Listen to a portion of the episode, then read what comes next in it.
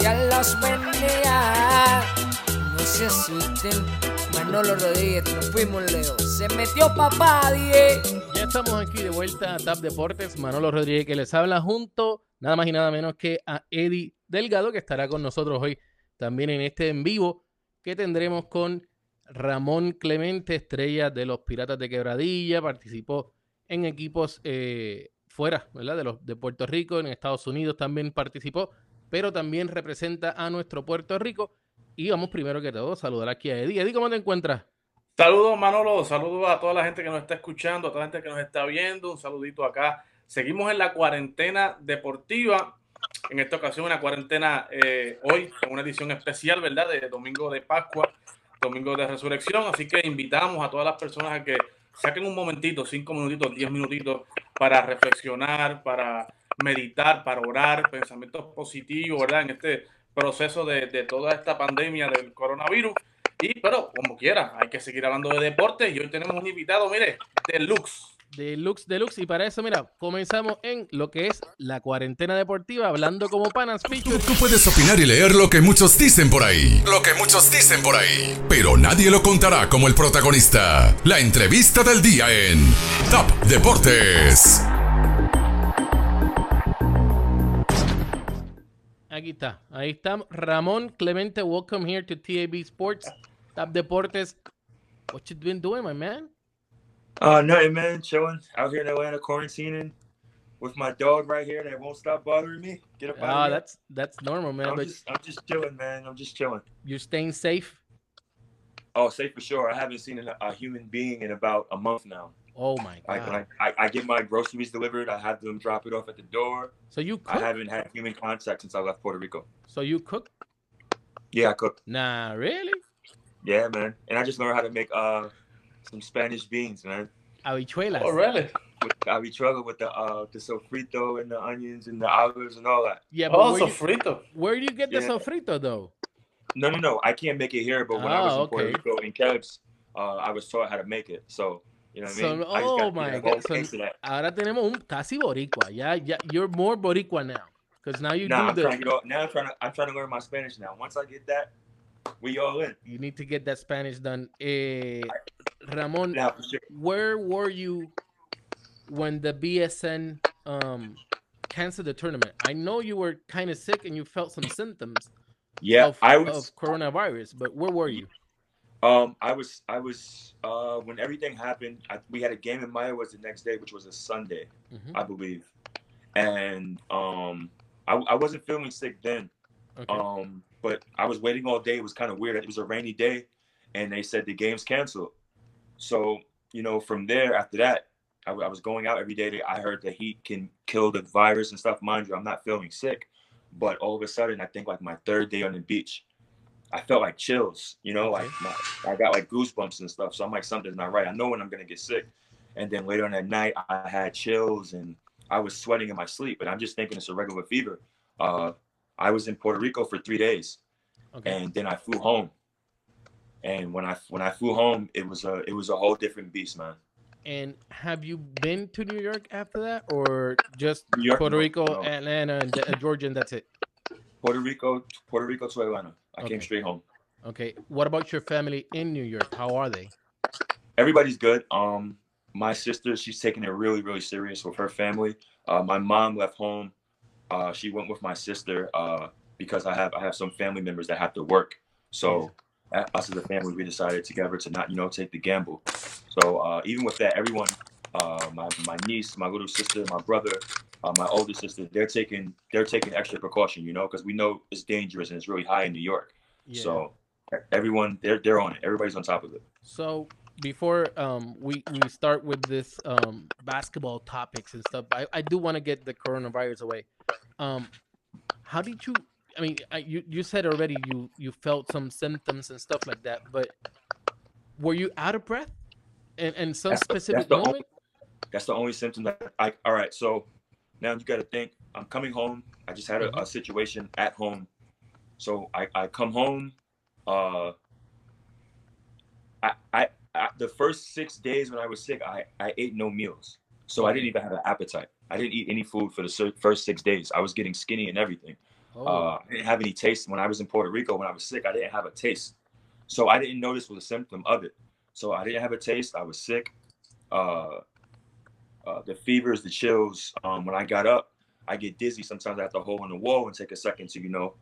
yeah. Um, gather I had, around. but I, I wasn't out of breath, and I think like towards the everyone kept saying go to the hospital, go to the hospital, and for me it was like I'm not gonna go to the hospital and get more sick. Yeah. So I was like, I'll take the gamble on myself. I feel like I'm a healthy person. Whatever the situation is, I'll I'll take it. I'll take it like a man, whatever it is. So I was just willing to deal with whatever consequences it was. I just I refuse to go to the hospital. okay. Eddie, you have one? No, no, no. What about what about um Flor Melendez? How did you when where were you when you felt when you heard the news?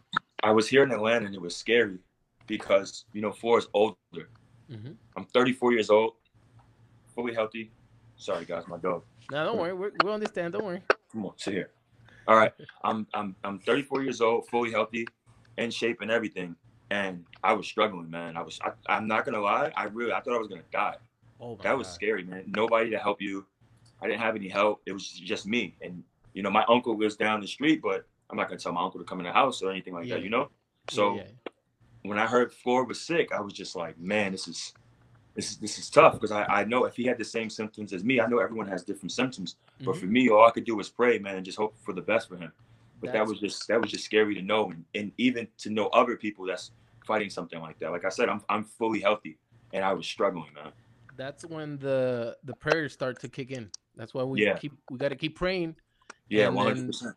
The the um thank God right now Flor Meléndez it's good está bien Yes, gracias a. Dios aquí no- nos está diciendo Ramón sobre verdad cómo se cuando se enteró que tuvo los síntomas del coronavirus que lo único que él no tuvo fue lo que era el, el, el quedarse sin, sin el aire sin poder respirar so que eso es algo que él estuvo que él, que él estuvo bien verdad que no tuvo esos síntomas Eh, por otra parte, su familia en Nueva York tiene unos, unos familiares que son empleados esenciales, pero que han hecho su, su, su eh, han trabajado Ajuste. para poder, sus ajustes, esa es la palabra, para poder hacer sus trabajos y, y entonces mantenerse saludable.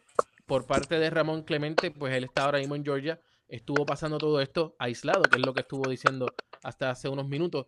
Y, y pues cuando se enteró de, de, de Flor, pues se hizo un poquito difícil. Le dolió mucho porque una persona mayor, él tiene 34 años, eso se le hace más fácil porque está físicamente más preparado, ¿verdad? Para poder combatir lo que fue eh, los síntomas, porque no sabemos todavía si fue coronavirus o no, pero lo que eran los, los síntomas del coronavirus. Eh, Eddie, tú me dices ahí, Ah, no sé, ¿qué hacemos? Empezamos. vamos, vamos ahora a hablarle de baloncesto. We're going to talk basketball now, my man. Basketball. We're going to leave the Okay. health, health to the other people now. Yeah. Yeah, yeah. Okay, Ramon, you born in Queens, New York, and you know that everybody knows that uh, New York is a basketball city. Yeah. Uh, how um, start your love for the game? Back backyard basketball. Backyard. through high school, backyard basketball. Like it was always backyard basketball, and it got to the point where we didn't have ten foot rims. Our rims are like seven and a half, eight feet. So we mm-hmm. just out there just dunking on each other. No real skill. No one's really practicing their jump shot. We're out there just dunking on each other, just playing hard basketball. And it got to the point where I was the tallest one. And my friends would just tell me, like, look, like you too big, bro. Like we don't want like nobody wanted to play with me. Oh, It forced me to go to the park. okay. So Okay. from the backyard basketball, it forced me to go to the parks now. In the parks, I'm not as dominant. You know, you can't dunk everything now. It's different. You got to work on skills. You go in full court, jump shots, layups. There's a lot of things. But you know, for me as a player, I'm I, I was never known as a guy who goes out there and just shoot jump shots or handle the rock. I'm a guy who plays hard, and that shows of how how I came up. Just just being rugged, being tough, not taking no for answers, and and, and just never backing down. So it's always backyard basketball, always street ball growing up my whole life. So when you started to fall in love with basketball, how old were you then?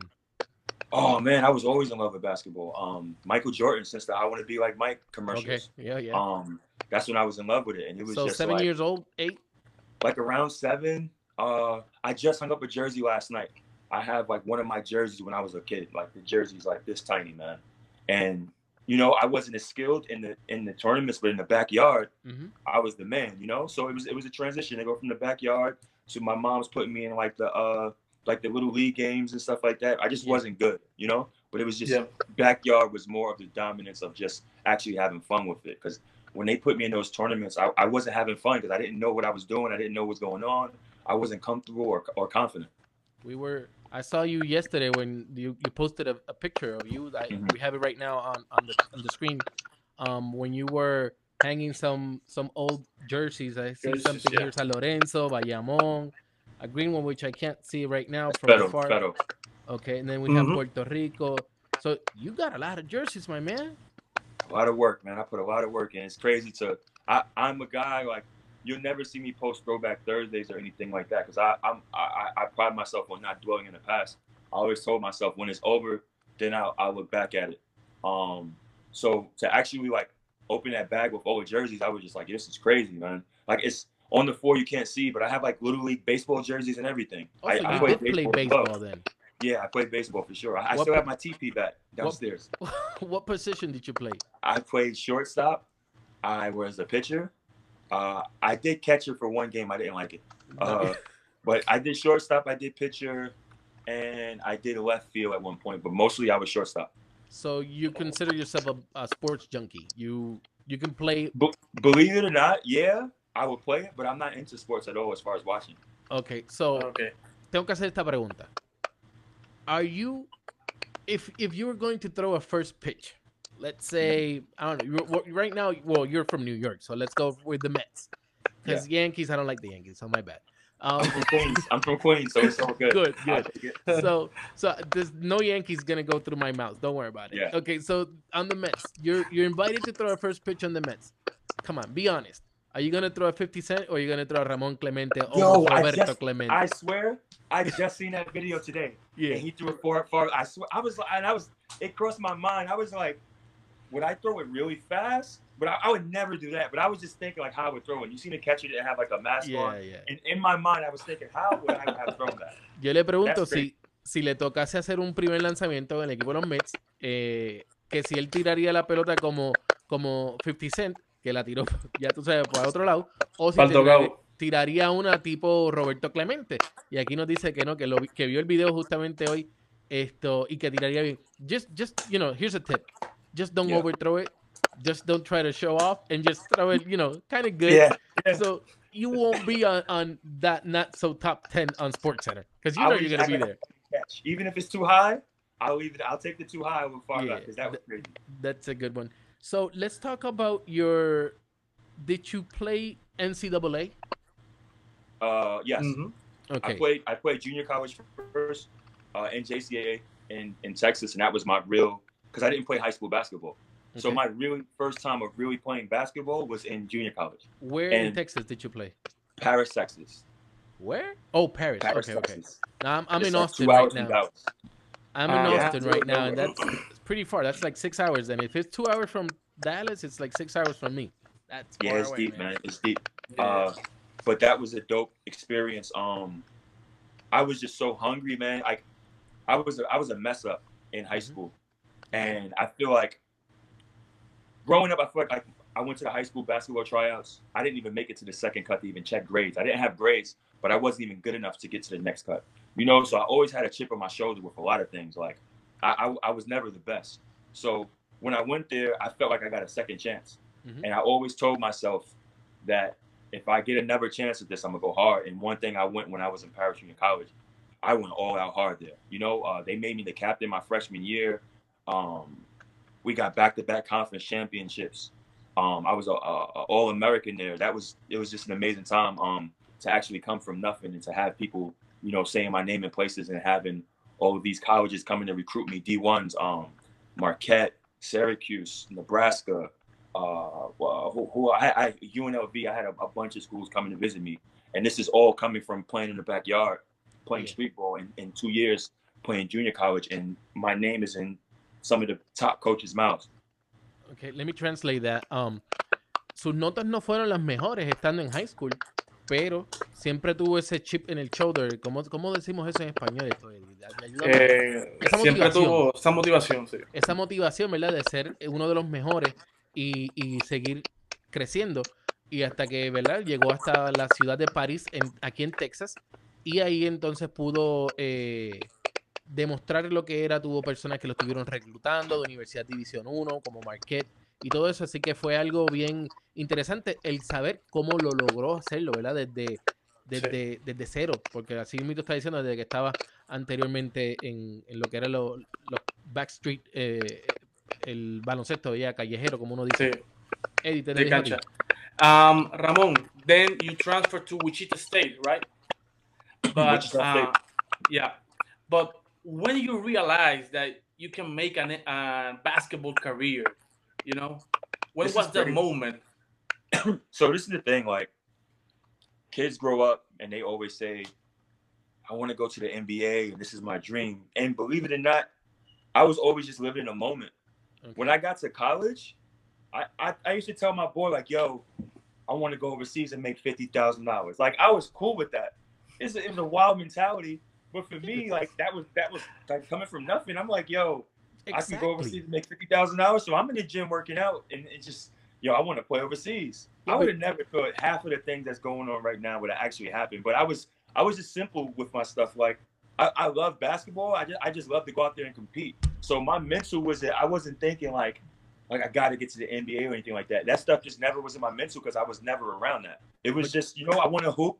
I want to go make a little bit of money and just you know have fun. Yeah, That's yeah, just yeah. how I saw it. And anything else that happened after that was a was a bonus. That's a hustle mentality, my man. Yeah, man. For real. because fifty thousand. I mean, we're just saying numbers here. We, we don't know, right, obviously, but fifty thousand for what? Four months, five months. Then you do another fifty for another. Or uh, let's See, I didn't even I didn't even know all of that. yeah, I'm thinking in college, I'm thinking fifty thousand for the year. I didn't I didn't know I didn't even know what the, I used to hit guys up overseas on MySpace. yeah. how much you make? No Oh one ever God, tells me how much you MySpace. Yeah. No one would ever tell me how much they make. So I'm just Mhm. like, yo, what? It was like a secret society of overseas basketball. Okay. And I used to ask guys, like, I, I swear I used to hit guys, yo, how, how, I have a conversation. How is it? I, I always just wondered, how is overseas? And this is me. I was a, I was a sophomore. Me and my, uh, my teammate Ernest Jones, we'd be in there shooting. Like, yo, we going overseas. We going. That's always on my mind. So I'm thinking fifty thousand for the year. That's how.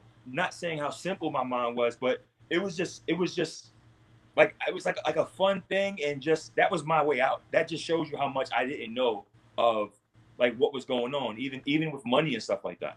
Aquí Ramón está diciendo que cuando él empezó, estaba en la universidad, él decía, no, todo el mundo tiene un sueño de jugar en la NBA, quizás también lo tuvo, pero su sueño mayormente era, eh, en este caso lo que era, irse a jugar fuera de los Estados Unidos o overseas, como decimos, al otro lado del charco, y ganarse 50 mil dólares, porque 50 mil dólares iba a ser más de lo que se estaba ganando en colegial, bueno, en colegial no pagan, pero lo que se podría ganar en otro lugar, eh, y entonces de 50 en 50, como quien dice, un pesito aquí, un pesito allá, pues de esa manera era como eh, Ramón Clemente veía, veía esa situación. Um, Ramón, so besides those 50 that you, uh, we know it's an example, it's just under consideration. Um, where were you? What was it that you first played internationally, out of sea, uh, overseas? Israel, Israel. was. How was it over there, man? So this is crazy. It's, it's gonna sound ignorant. I even said this in the newspaper, and it's, I'm older now. and I'm wiser. When I first went to Israel, I didn't have a car because I didn't have my driver's license, Okay. and I would never leave the apartment. My apartment, man, my apartment was probably I can't even. explain. It was it was you walk in, it was refrigerator, washing machine, sink, You didn't even have to turn around, right? bedroom. Huh? You didn't even have to turn around. You go, Yeah, okay, yeah. Sink, so bad. okay, bathroom. The smallest apartment I ever had. It was like a big walk-in closet. Okay. and I was like, I thought it was gonna be a bigger culture shock than what I knew. My teammate that they had me with, they used to drive me to practices all the time. He was really uh, religious, so he didn't party much and stuff. So I didn't know anything.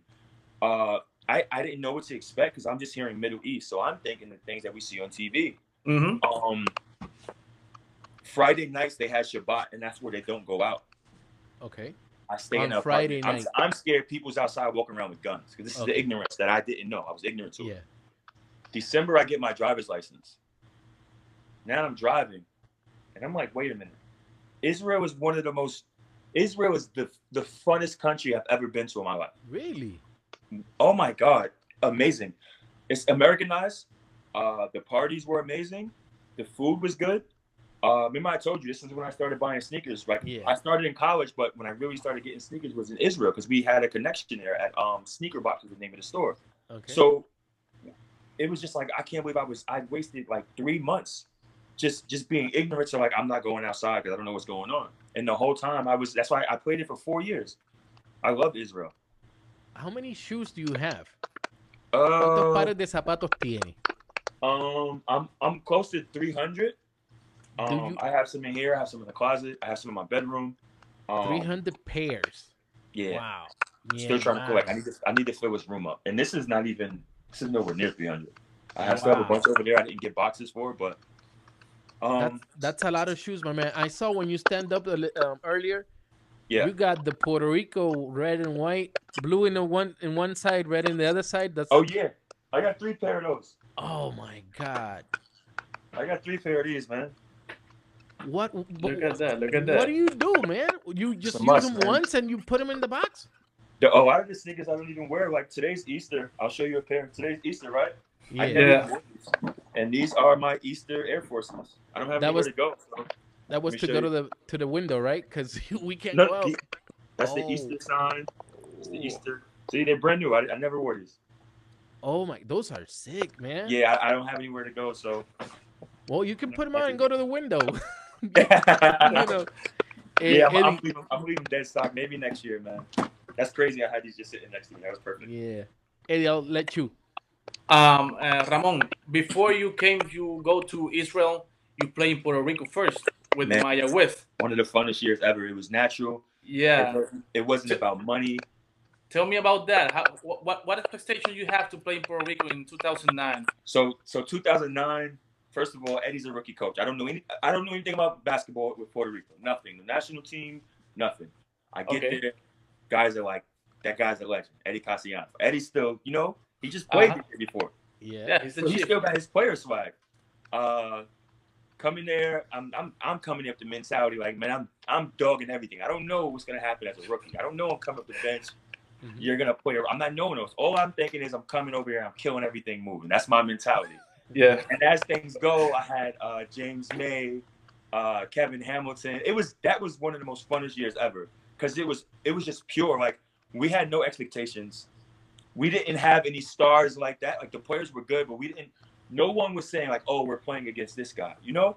Uh-huh. So we had James May, Dan Lange, uh, Justin. I mean, uh, uh, Jordan Jordan Keenan. I think his name is. Kenyon. Yeah. yeah. Yeah, Jordan Keenan, and it was just a fun year. Man, I one time I'm talking smack to Eddie in practice, like play me one on one. Eddie's like, Eddie takes his shirt off, and he's playing physical man Oh, ball. you invited Eddie to play one on one. Bust my ass. Oh. We still talk about. I, I asked him now for the rematch. He's like, Nah, I got arthritis. You ain't getting that That's rematch. the attitude. Yeah. Eddie, Eddie killed me, man. He killed me one on one. I'm just like, yo, that was the coach. And then that's when I started to. They was like, yo, you don't know what that is? Go on YouTube. And that's when I seen him hit the shot on Shawn Marion from like half court. I was like, damn, I didn't know it was like that. So from there, it was like, I wasn't making any money. It was just. I didn't have a card. It wasn't making any money. I had roommates. It was just natural basketball, natural grind. And uh, till this day, I, when I talk to young guys, yo, I'm not getting enough money. I'm like, listen, one time I had a check. I showed James May and Kevin Hamilton. I think my check was like for less than five hundred dollars, and we were in the car laughing. I didn't like it wasn't for me. It wasn't about money. I didn't care. You know, that's just yeah. That whatever. Like, I'm, time. gonna, I'm gonna pay my phone bill. Yeah. You want to- to just you want to play, have fun. check. Yeah, I, Yeah. I'm coming from college where I was surviving off a, a, a, Pell Grant. That was like what, like two thousand dollars, I think, for like like half a semester or something like that, if Mhm. that. So, I'm I'm not worried about that.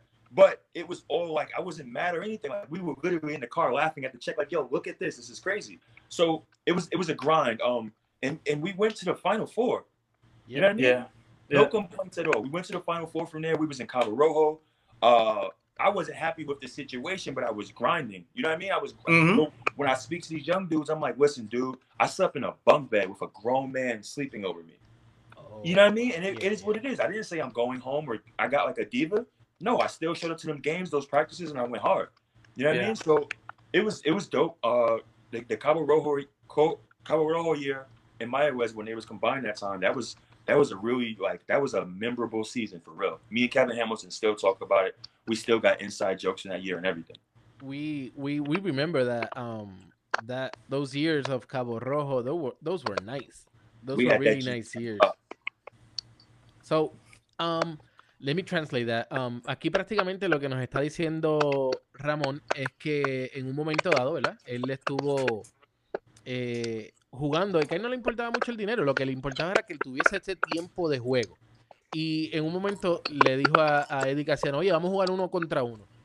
Y todavía es la hora de que, eh, que Ramón le está pidiendo la revancha porque Eddie fue fuerte y después fue que entró a los videos de YouTube eh, y entonces... Pero que pues, esto fue en su año rookie. Eso- Esto fue en su año rookie en la liga. Eh, Exactamente. Ramón invitó a Eddie en una práctica uno contra uno y Eddie le dio una pela. Exactamente.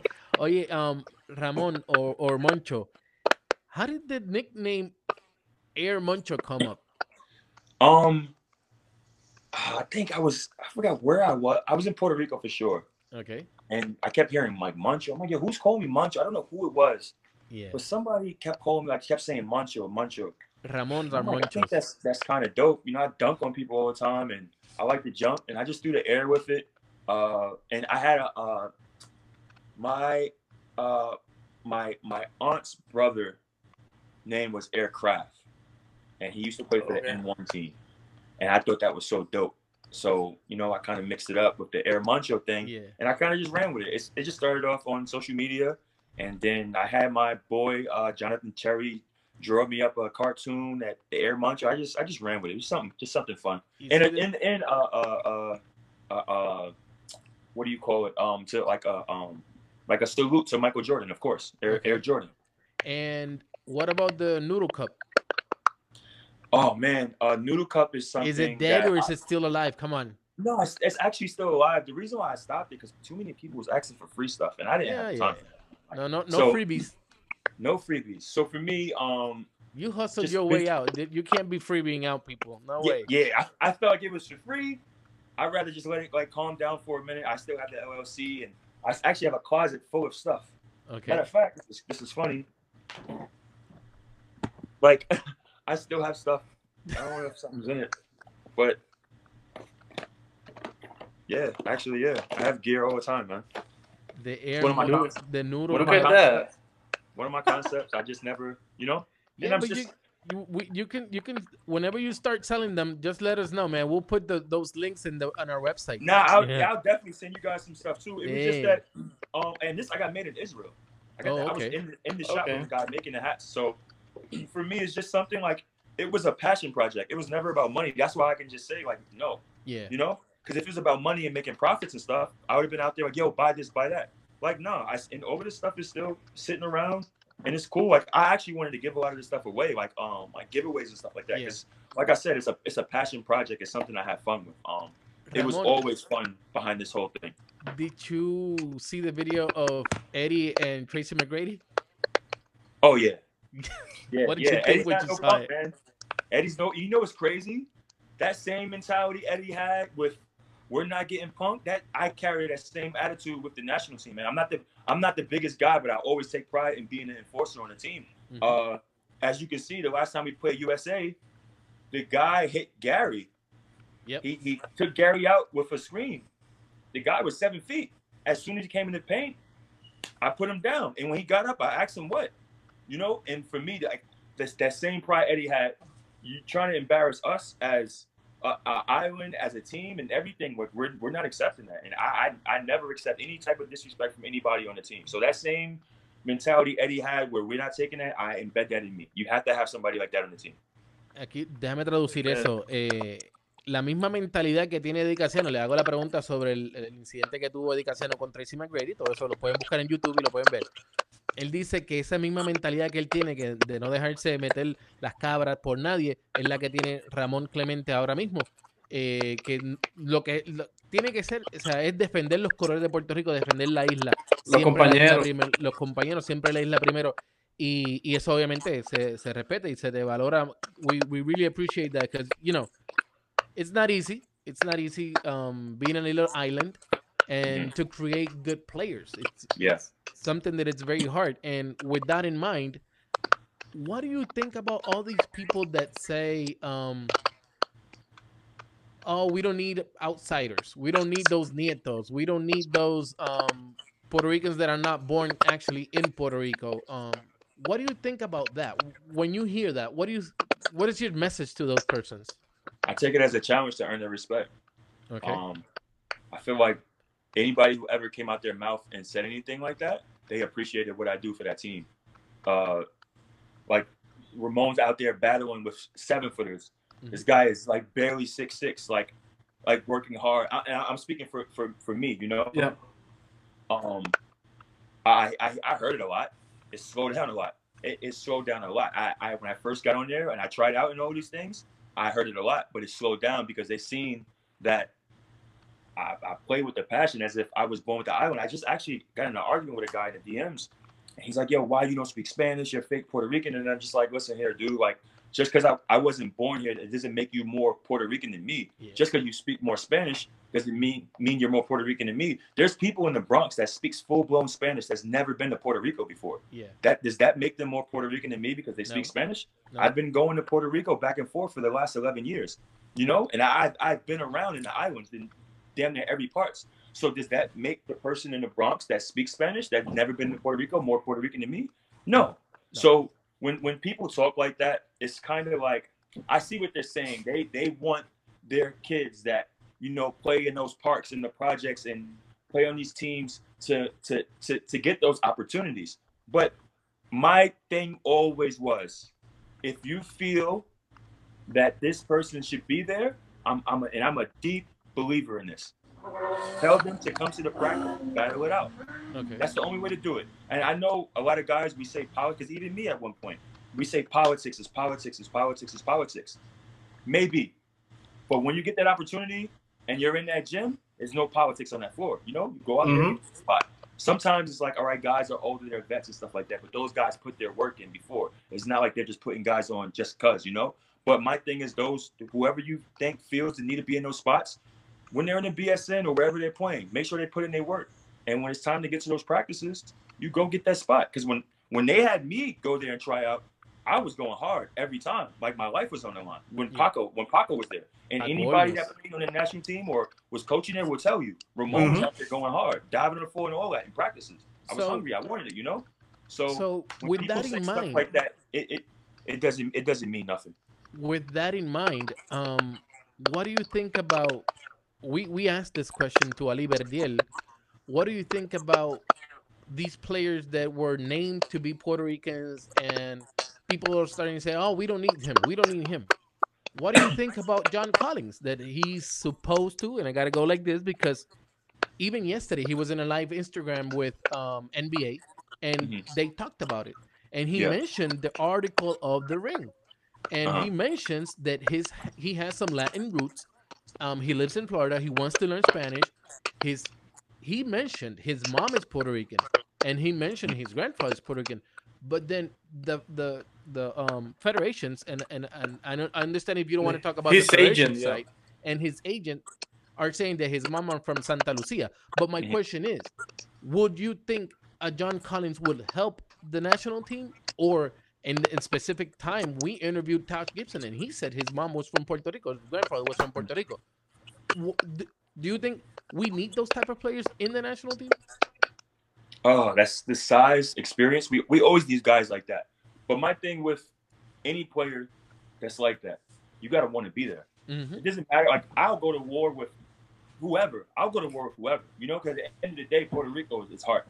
So if he wants to play, then it's all love. Like we're here for you, bro. Like we'll support you 100. percent Like let's do it. And I'm not just saying him specifically.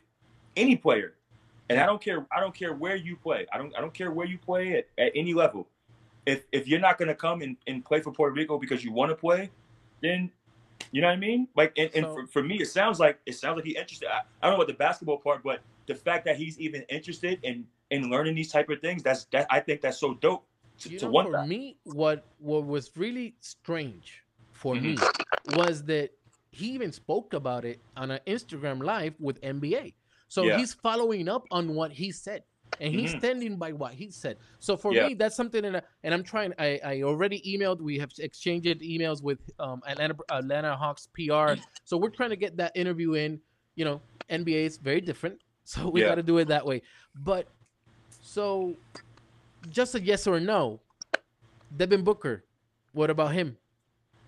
Oh, Uh, Devin Booker's a bucket. Yeah, I think we had a chance to get Devin Booker too, but it was a whole situation we, with that. I tried Listen, to get that Devin interview. Booker's, the Collins, the uh, the the uh, uh, uh, the Shabazz Marcus, Napier.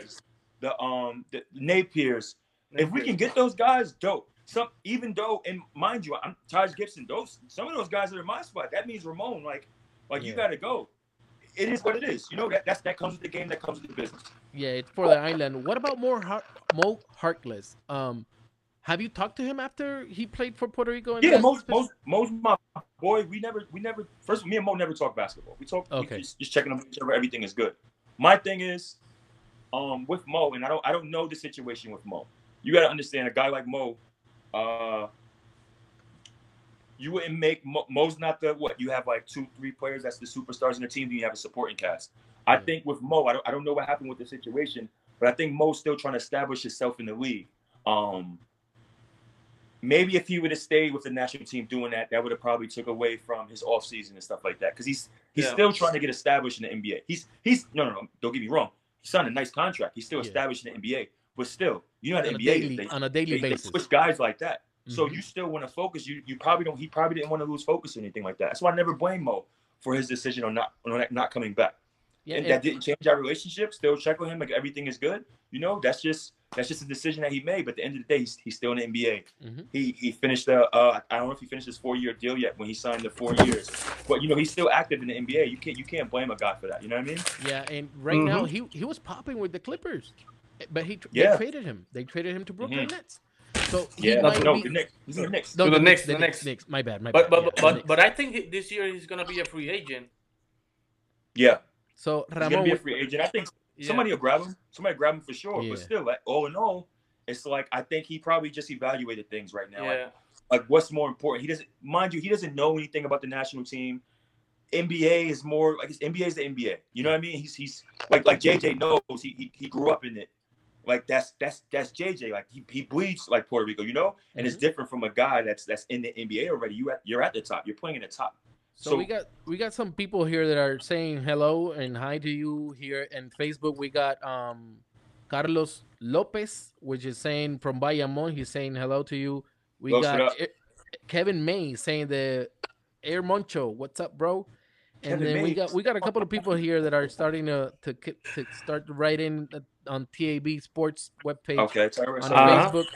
And if you guys have questions, you can send them to us through the the the, the comments. We'll pop them up Sí. and then we'll ask uh, Si Moncho. tienen, Eddie, si, you have si tienen, si tienen preguntas a la gente que, que la zumbe, que la podemos estar leyendo. Eddie, te dejo a ti ahí.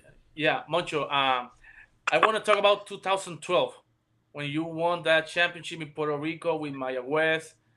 That was a crazy year. That, that- that's the first was a- championship that Maya was had. That was that was a tough year for me, man. Um, I was in Israel. I tore a quad. I tore my quad. I had a nine inch tear in my quad. Yeah. Uh, I came. I, I I came in two weeks early. Uh, it was a situation where it's like, yo, if you don't play, you're not getting paid. So I had to You put to play. I'm out there embarrassing myself. I couldn't jump or anything like that. But hey, I didn't want to be out there in Puerto Rico for free. So Uh-huh. you know, I, I had to do what I got to do. They was like, and Eddie told me like, yo, yo we'll, Much we'll get you in there but still, it was kind of like I kind of like embarrassed myself at first for money. But when things started rolling and stuff like that, I think around the playoffs, I started to like started to feel my groove and stuff, and I was able to contribute. Um, that team in 2012, man, I've never seen anything like it. I've never been a part of anything like that. So Ramon, I have a question for you. I'm going to put you on a little bit of spotlight here. Mm-hmm. Um, you've been very open on Yeah. social media everywhere, everywhere. Yeah, um, talking about the injustice of the BSN, and this is Yeah. when people are not getting their money because they're playing, they're not getting the money, Mhm. and and I respect that because you know this is a very tough league. Obviously, um, some people can't understand. This is not the NBA. This is Yeah. not the NBA. We don't get the money in sponsorships that the NBA does, or maybe an Yeah. Argentinian team. and they still have Yeah. to struggle sometimes. And you you've Oh, always been have you have also opened your mind about that. Uh, um, uh, I'm spoken about that, and it's very hard. Um, I was part of a, a ownership in Humacao in whoa a lot of years ago, and it was very hard to get two hundred thousand dollars. Two hundred thousand dollars, and then use the, the teams they they want to count a lot with the um city money, the the the Yeah. mayor's money, and you you can't municipalities yeah, stuff. you yeah. can't count with that. So, what would you do? Okay, how would you do? How would you fix this? And I'm taking this under consideration with the money's not your, your first option, but being paid is, and and you know being open, being legit of what you beliefs are on the league. How would you think this could actually help for the youngsters that are going to be watching this video on YouTube, on Facebook, and they, they got the dream to go and play in the BSN? But what Uh-huh. would be your message to them? Uh, at first coming in, uh, to not think about the money, man. Um, I I got offered a three year deal after my first year to come to Bucks for three years, and I said no. The reason why, because I wanted to bet on myself, you know, going overseas to Europe. Um, my message to the young people would be like, don't chase the money. It's it's gonna come. It's gonna come. I promise it's gonna come. Me, of all players, I never expected to make a quarter of the money that I made. Mind you, I told you, I was thinking fifty thousand dollars a year, and I was mm-hmm. happy with that. So, never chase the money. Just chase the the wins, the the going hards, the the extra stuff, the being a good guy in the locker room. That's that's the little details. Everything isn't a point or stats. Sometimes it's being a good guy around. Like teams want you around. So my, myself, my, my my advice to the young guys would be is to work hard, uh, take the game serious, and and don't chase the money. You cannot chase the money. Not not when you're first coming in the league. You can't come in there demanding things like nah. Go there and work because there's people who put in work before you. Even if they're not as good as you or you're better than them, got more energy, anything like that. Those people put in their work. So just hold your horses, business. wait your time. Don't chase. Don't chase the money. Chase a the opportunity. Chase Eh, the opportunity. Aquí Ya. lo que nos está diciendo Ramón, ¿verdad? Que yo le pregunto de qué consejo le da, ya que Ramón ha sido bien abierto hablando con las personas, eh, en las redes sociales, en Twitter específicamente, hablando sobre la, injusticia, sobre el dinero, las pagas que hay en Puerto Rico en el baloncesto superior nacional, que no se puede comparar con la NBA y hay mucha gente que todavía tiene ese empeño de comparar, que por qué no le pagan, que este es lo otro. Mira, la realidad es que sí hay mala administración, pero pues lamentablemente eh, lo hacen de esa manera. Y Ramón dice que lo más importante no es el dinero, es, es poner tu nombre ahí, es tú eh, luchar por lo tuyo, hacer tus números, batallar y entonces después tú te vas a poder garantizar tu, tu futuro, que es prácticamente Tu dinero, claro. ahí. Exactamente. Eddie, te dejo a ti. Um, after that year, 2012, that year um, opens you a window to play in Argentina. Yeah. Um, no, uh, yeah, that was because I think it was 2013. I, Yeah. I got discovered from the national team when we were in Spain. yeah, yeah.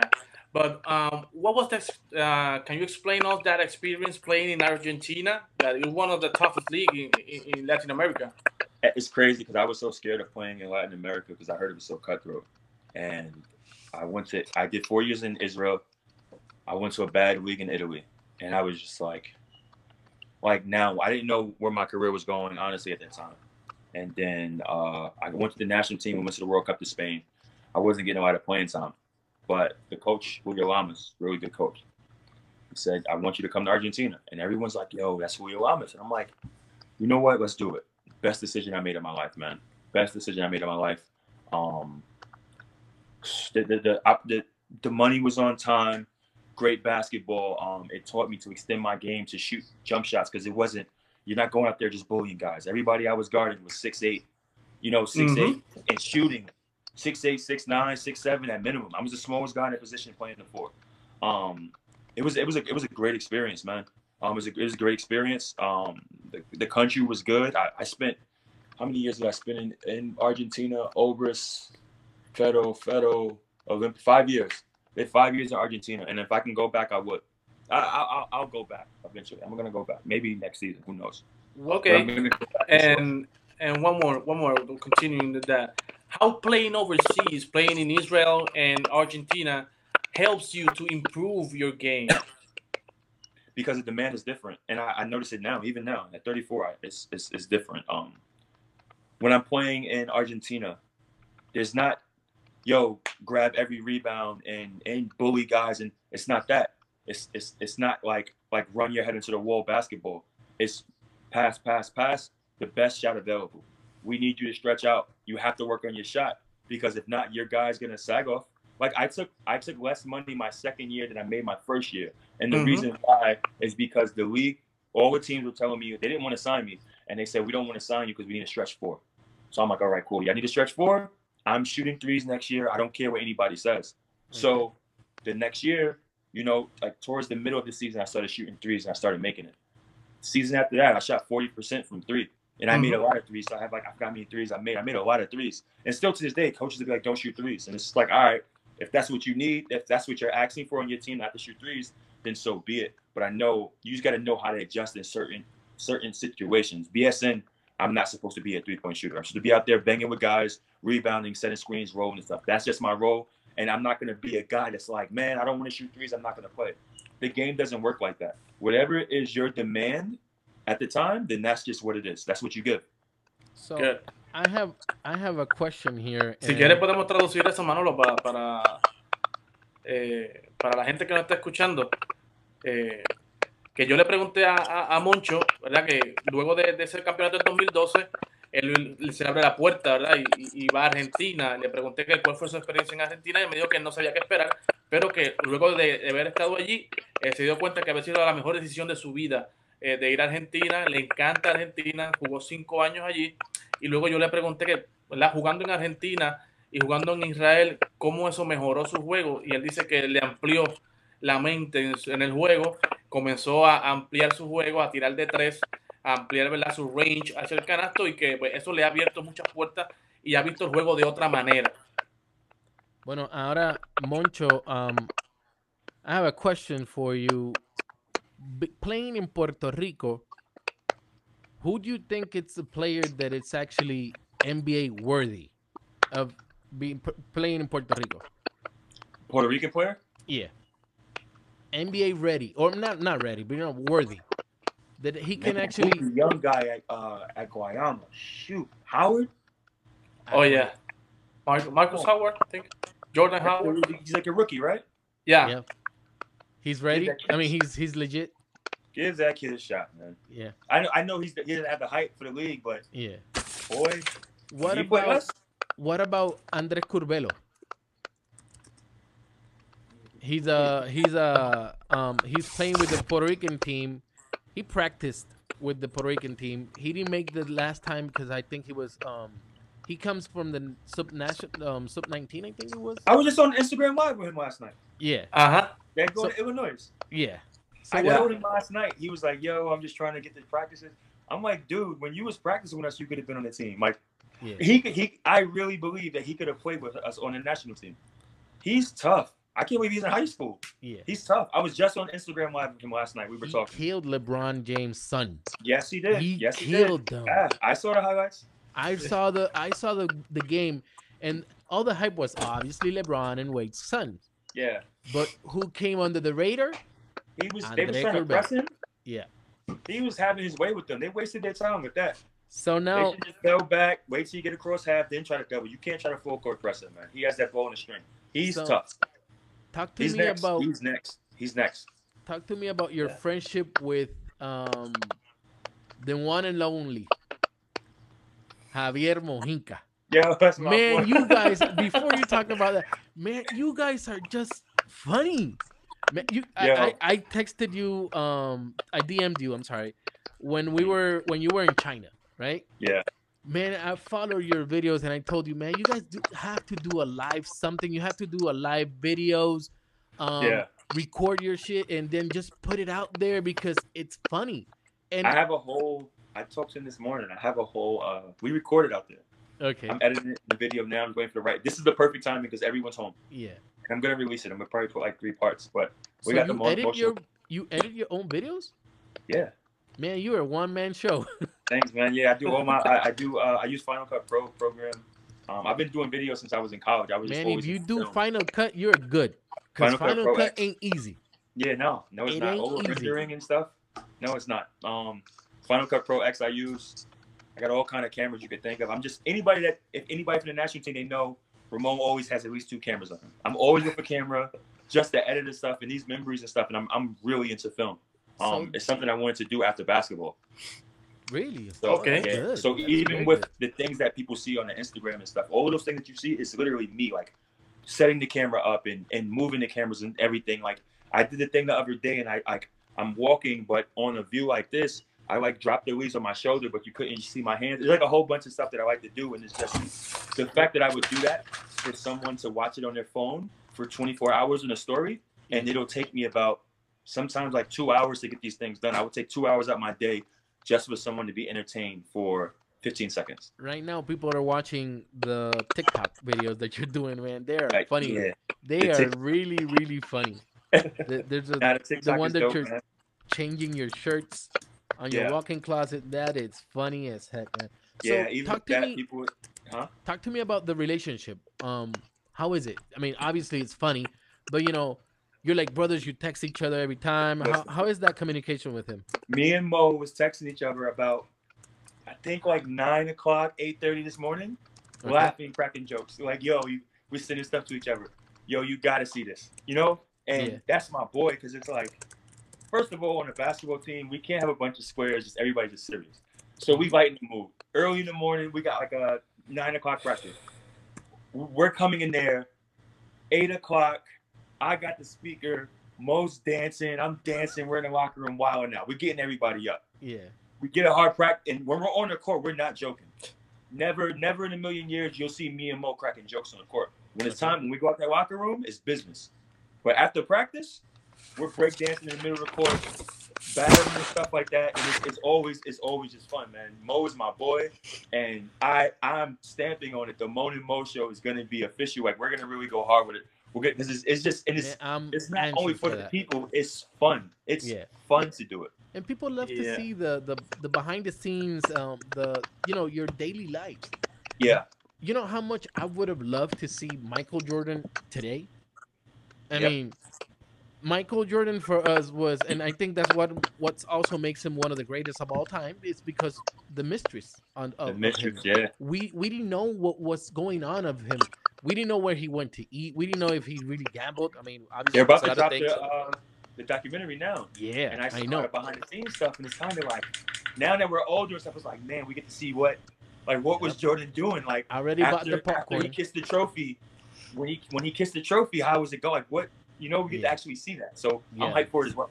so it's it's very important for and you know it's something fun but let's talk about um i'm gonna be asking you some i'm gonna be throwing some names questions and i want you to answer as sincere as possible okay All right.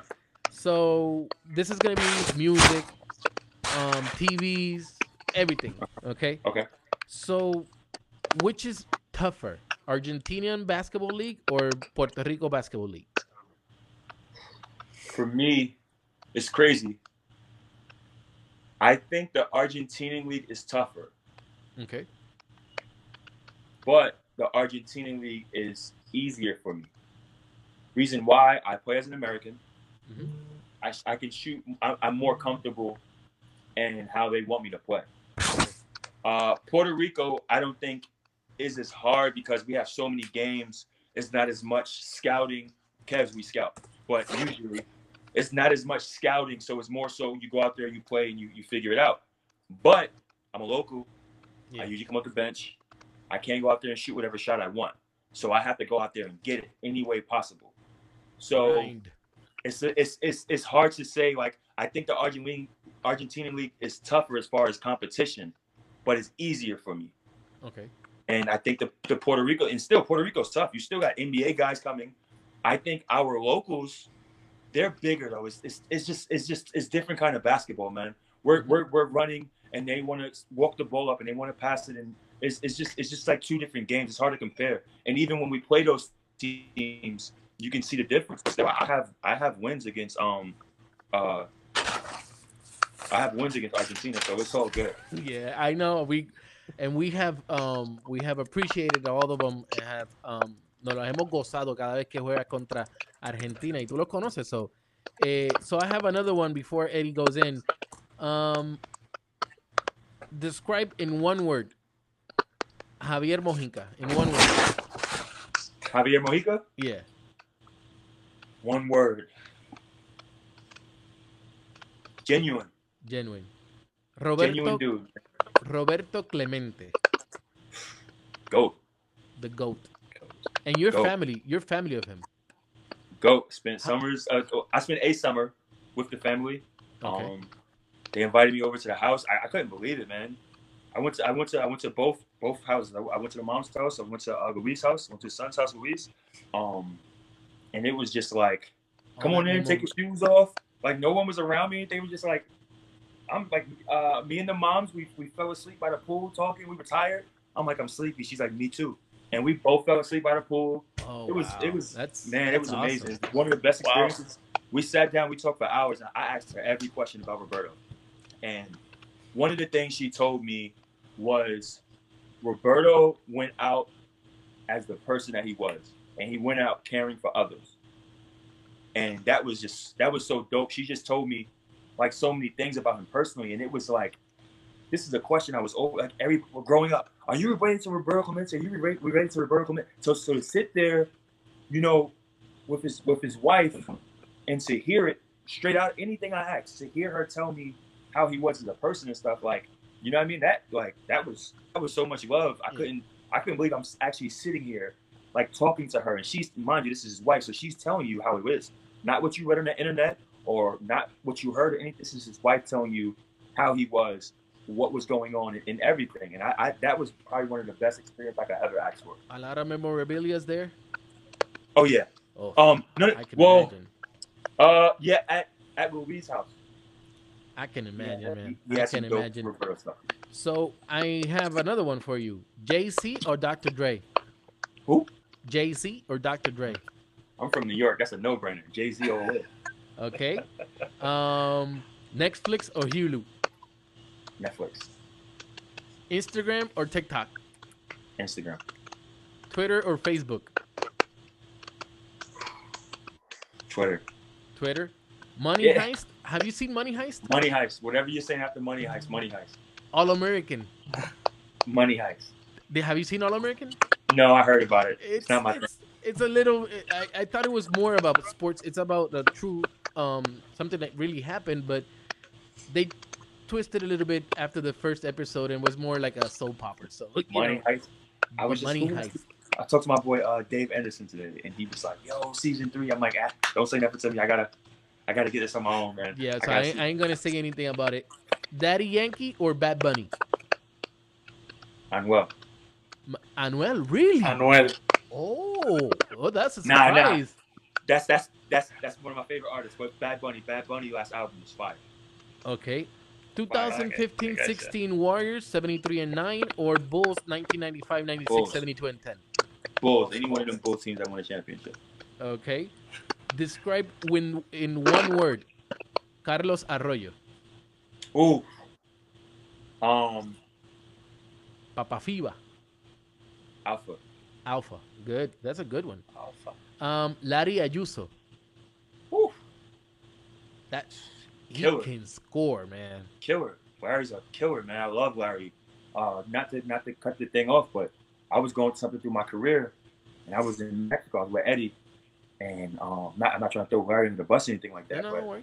I had a chance to go back to Israel or stay, and I asked Larry. It's crazy that, that what I'm telling the kids not to do. I asked Larry, and I told him the money I was making and stuff. He was like, "Listen, the money don't matter right now." I swear he told me that. Go wherever you feel you need to go, where you're gonna play, and you're gonna get better. Exposure. And I'm like, appreciate it and I went to Israel, and it's one of the best moves I made. Larry's the man. He was there for me when I needed him. Always love Larry. Describe Yeah. the feeling the day that you heard of Kobe Bryant's death. Oh my God, man! Uh, I cried all day. That was like a chill, man. I just got chilled through my body just now. Um, that was tough. I, I cried in my room. I got teary eyed. My, my my ex was there, and I didn't want to see her to see me cry. Even when my pops passed, I didn't want to see me cry. And my whole family happened to be here. And I came in the I came in my sneaker room. I closed the door. I turned on my projector. I sat in my game chair and I just watched Kobe highlights, and I was just crying, man. I could not believe it. I could not believe it. Still, Huh? That Mamba mentality is real. People changed say, me. "Oh, it, it changed a lot of people." Listen, he changed how I think, how I work now. He changed everything for me, and even my mentality just in regular life. So Eddie Life has one more question, but before we go to Eddie, I got one more. What's up?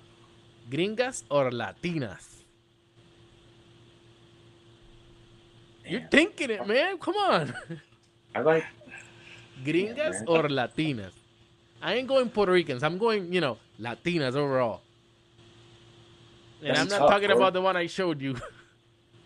Yeah, she's nice, man. Look, we gotta hook that up. I'm gonna go. Damn, that's tough. Right now, where I'm at right now, I'm gonna say Latinas. And reason why I'm gonna say Latinas is where my life is right now. Yes. You know what I mean? I'm not. I'm not home like that. I don't. I don't even know anybody in Atlanta, Georgia. I just live here. Damn. Wow. So you just any.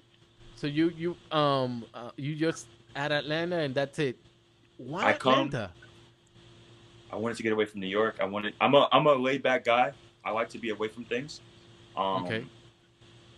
So if I had to go back to New York, I'd get on a plane, no problem. I'll be on the block, hanging out with the homies.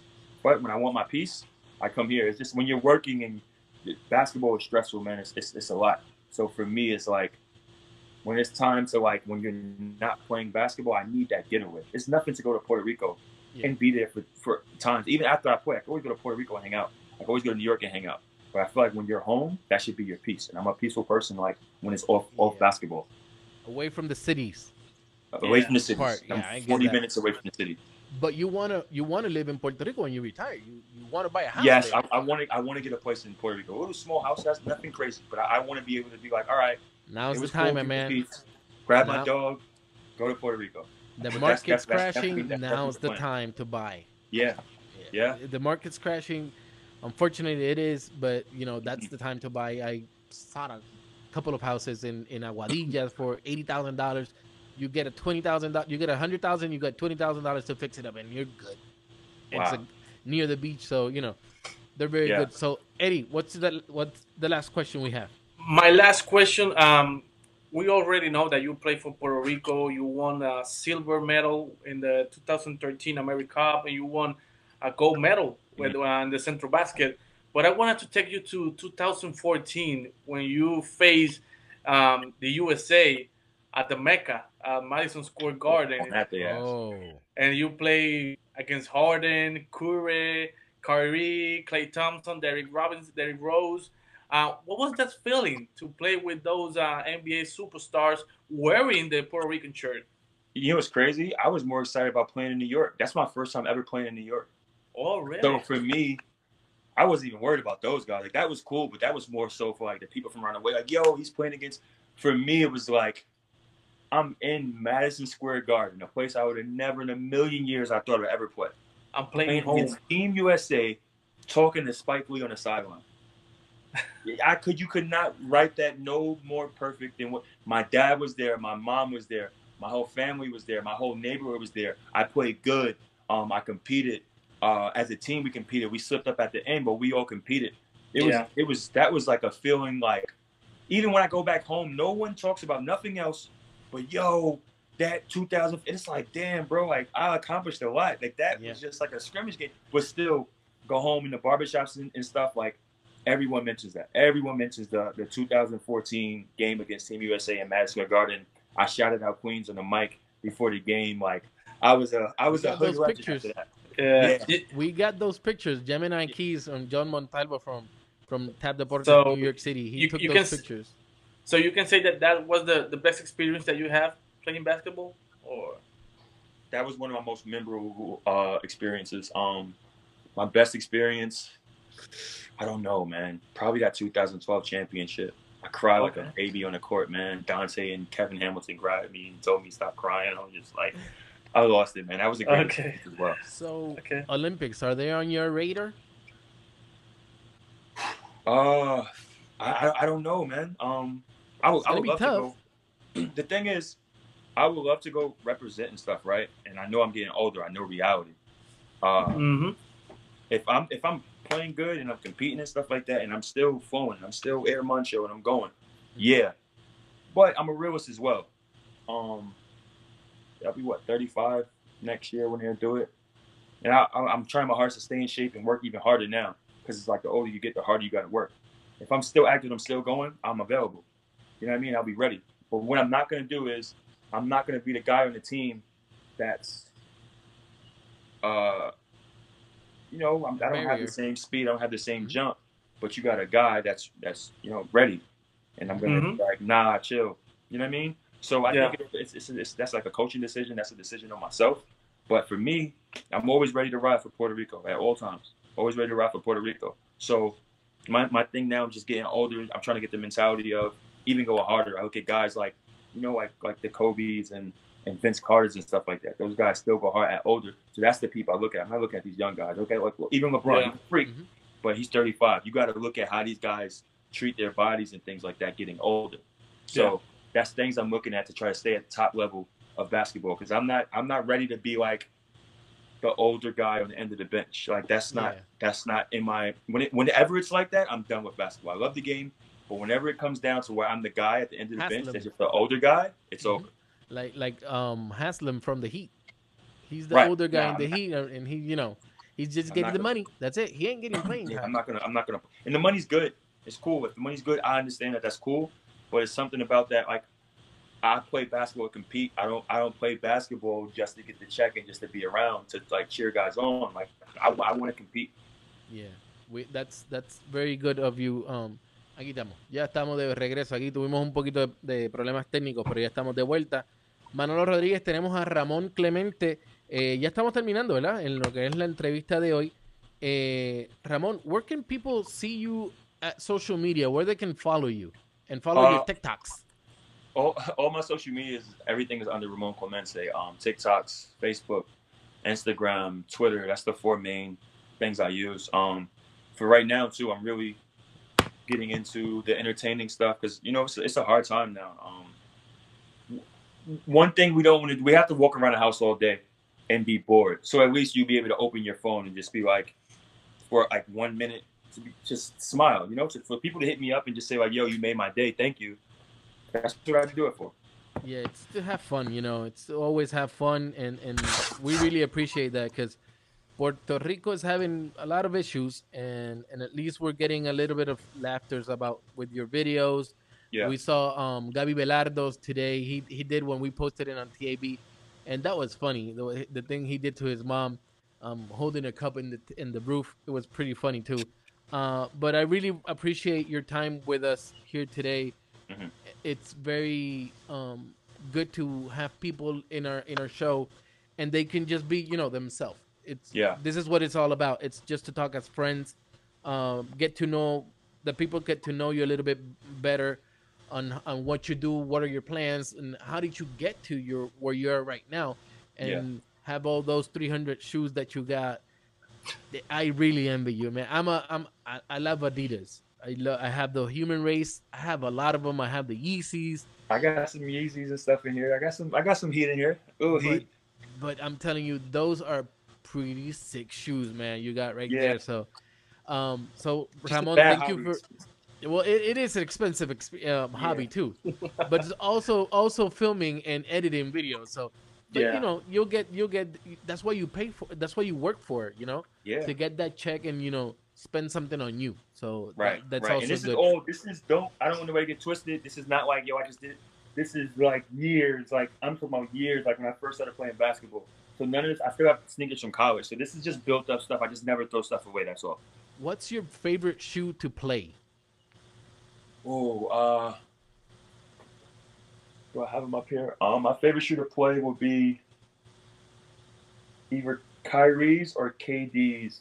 I think my KD's are in the closet, I think. but I got the oh, I got some. Damn, I don't want to take them. I don't know if you got time. No, don't worry. I got. We got. We, uh, that's the third person that I hear that Kyrie Irving's shoes are very good to play on. Amazing. Kyrie's, the Kyrie's and the KD's are dope. Wow, that is really good. So Ramon, thank you for being with us here in Tep Deportes. Um, we'll be posting this on YouTube. We'll be posting in the podcast. So people go follow Ramon Clemente, TikTok, Instagram, Facebook, All that. everywhere. So we'll be we'll be in touch, Ramon. Thank you for being with us today. And Eddie, Appreciate your time. Appreciate it, folks. appreciate the time All too. Eddie,